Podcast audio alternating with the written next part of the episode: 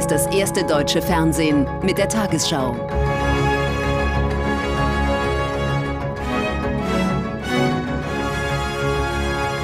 Heute im Studio Julia Niharika-Sen.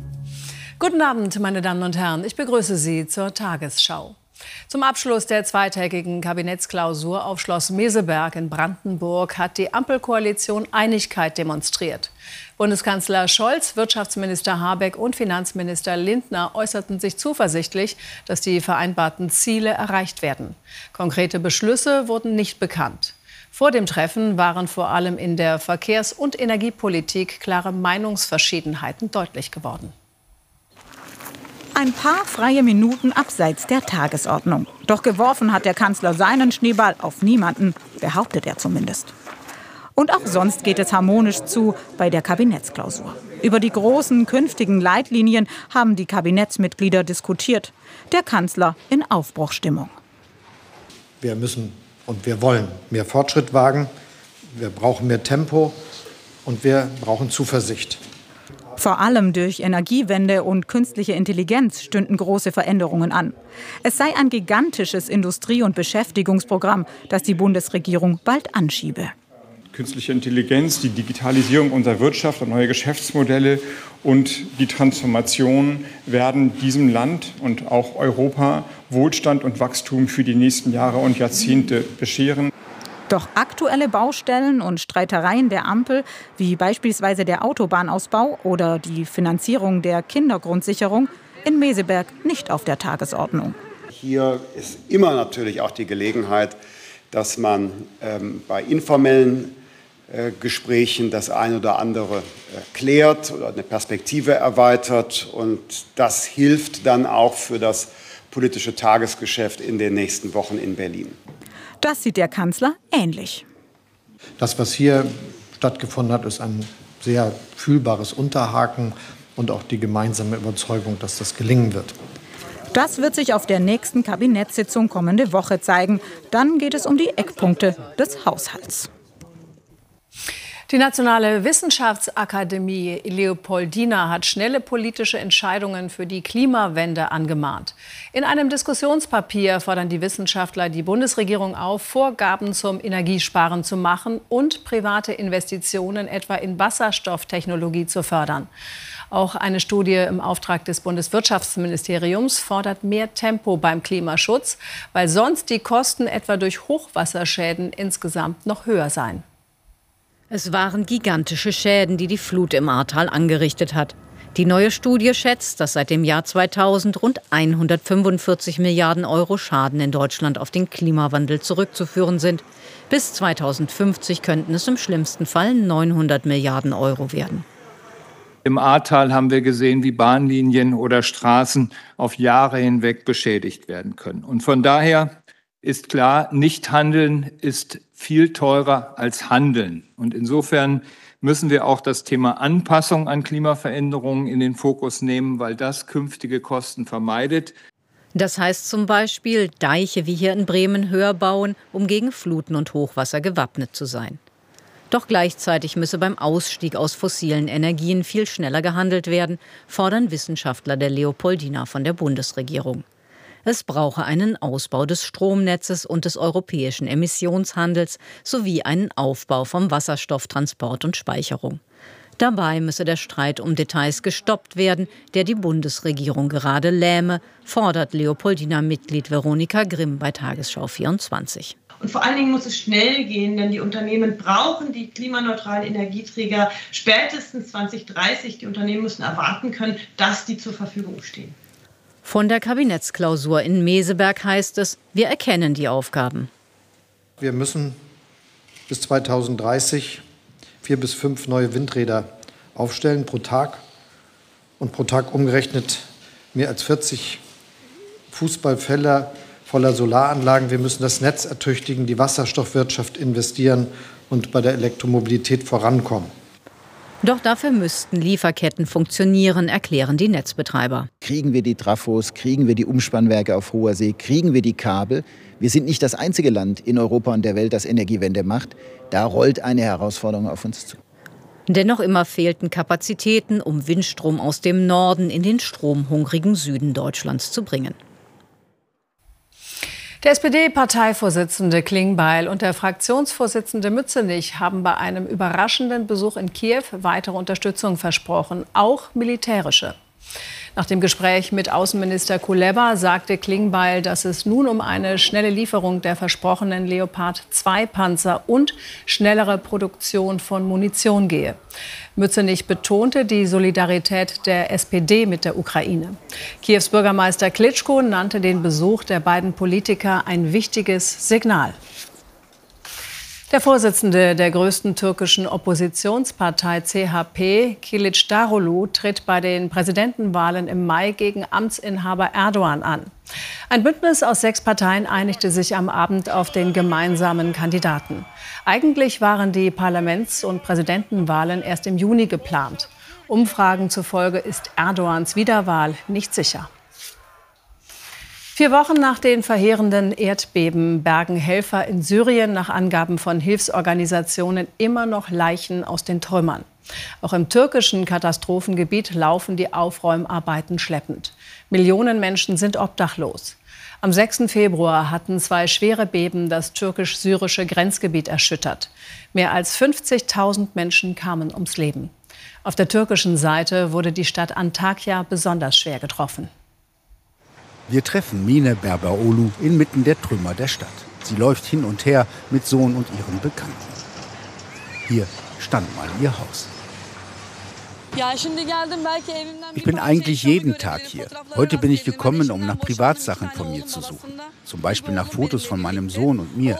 Gefunden habe ich aber nur die Fotos von meinem Nachbarn. Die junge Frau zeigt uns ihre Rettung und die des Sohnes vor vier Wochen. Die Familie holte sie damals unter Lebensgefahr aus der Wohnung. Im benachbarten Wohnhaus starben an diesem Tag 27 Menschen beim Beben.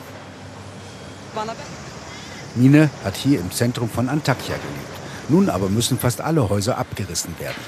Erst gestern fand man an dieser Stelle wieder drei Tote. Experten schätzen den wirtschaftlichen Schaden des Bebens für die ganze Türkei auf fast 80 Milliarden Euro. Mit Wohncontainern und 350.000 Zelten versucht der Katastrophenschutz, einen Teil der rund 2,2 Millionen Obdachlosen unterzubringen. Die türkische Ärztekammer kritisiert, dass es aber selbst an Trinkwasser, Strom und Toiletten noch immer fehlt, trotz verstärkter internationaler Hilfe. Laut Regierung sollen inzwischen 3,3 Millionen Menschen die Erdbebenregion verlassen haben. Und auch Mine weiß nicht, ob es für sie in Antakya noch eine Zukunft gibt. Auf der anderen Seite der Grenze, im Nordwesten Syriens, muss sich Sarifa Ahmed noch an den neuen Alltag gewöhnen. Sie wohnt nun in einem Zelt, aufgebaut dort, wo bis vor einem Monat ihr Haus stand. Es kam jemand mit einem Bagger. Er hat den Schutt weggeräumt, um uns Platz zu schaffen. Leider haben wir alles verloren, was wir besessen haben. Dringend benötigte UN-Hilfsgüter rollen täglich aus der Türkei in die Region. Doch sauberes Trinkwasser, Medizin und auch die Essensrationen der internationalen Helfer reichen nicht für alle. Mehr als vier Millionen Menschen sind auf Hilfe aus dem Ausland angewiesen. Die Region wird von Islamisten kontrolliert. Hilfe von der Regierung aus Damaskus lehnen sie ab. Und es lauert Gefahr. Freiwillige Helfer gehen von Zelt zu Zelt, warnen vor Minen und Blindgängern. Die Überreste des Krieges sind vom Schutt begraben, für ungeschulte Augen oft nicht zu erkennen.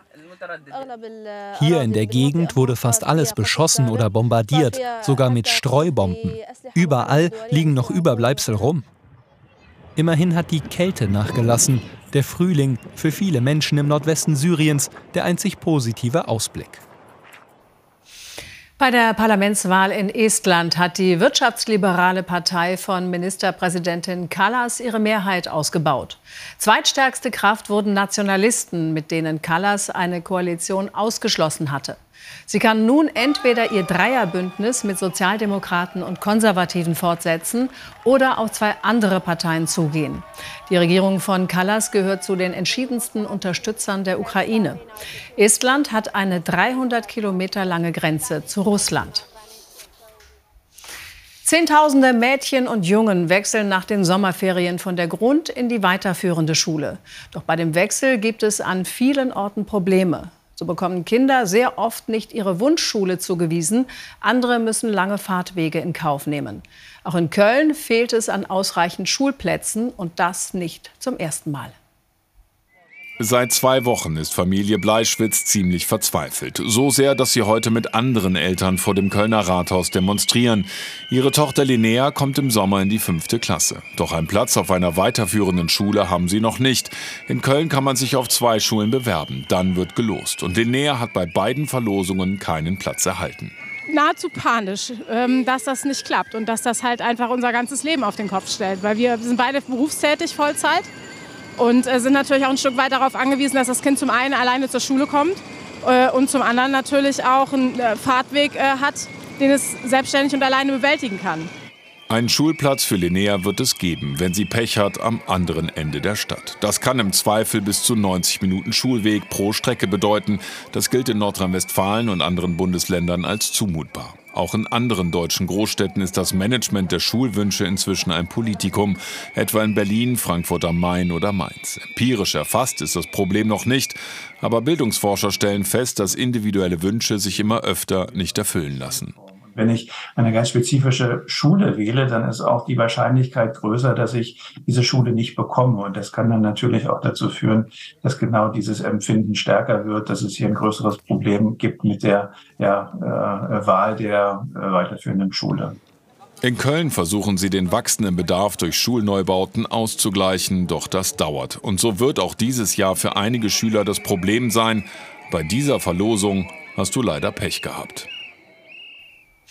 Sonne, Strand, Palmen. Die Deutschen haben wieder richtig Lust zu verreisen zur Freude der Branche. Der Reiseverband nannte zur Eröffnung der internationalen Tourismusbörse heute Zahlen. Demnach haben die Deutschen im vergangenen Jahr knapp 59 Milliarden Euro für die schönsten Wochen im Jahr ausgegeben, mehr als doppelt so viel wie 2021.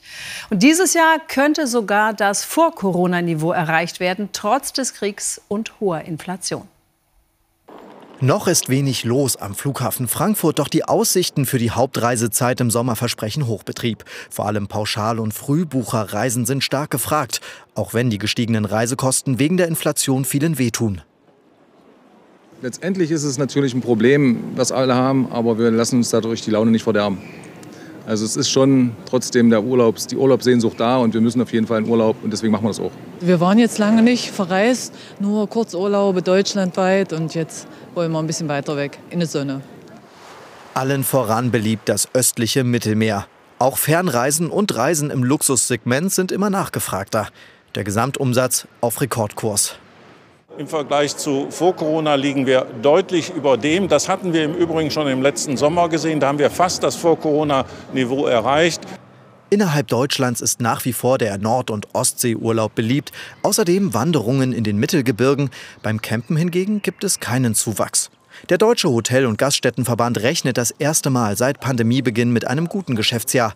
Dennoch bei aller Zuversicht gibt es Herausforderungen und der Mitarbeitermangel ist sehr wohl weiterhin ein großes Thema.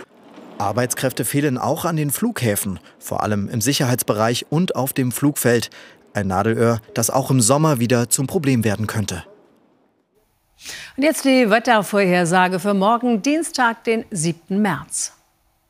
Das Sturmtief, das bis morgen Abend nach Südschweden zieht, sorgt vor allem an den Küsten für Sturmböen bzw. schwere Sturmböen. In der Nacht im Westen in tieferen Lagen meist Regen, sonst teilweise bis in die Niederungen Schnee oder Schneeregen. Am Tag von Nordrhein-Westfalen bis nach Brandenburg Regen oder Schnee, vom Sauerland bis zum Harz dabei 5 bis 15 cm Neuschnee. Frostfreie Nacht im Nordwesten und Westen. Am Tag bei Schnee und Regen nur knapp über 0 Grad, bei Sonne am Inn bis 11 Grad. Am Mittwoch im Norden freundlich, in der Mitte länger und kräftig Schnee oder Schneeregen, im Süden meist Regen. Am Donnerstag strömt in den Süden nochmals mildere Luft, dazu wird es windig bis stürmisch, im Norden freundlich, am Freitag neue Niederschläge. Um 22.15 Uhr geht es in den Tagesthemen um die schwierige Zeitenwende in der SPD. Karin Mioska im Gespräch mit Fraktionschef Rolf Mützenich über seinen Besuch in Kiew. Und nach dem Untergang eines Flüchtlingsbootes, das Trauma der Angehörigen. Ich wünsche Ihnen noch einen angenehmen Abend.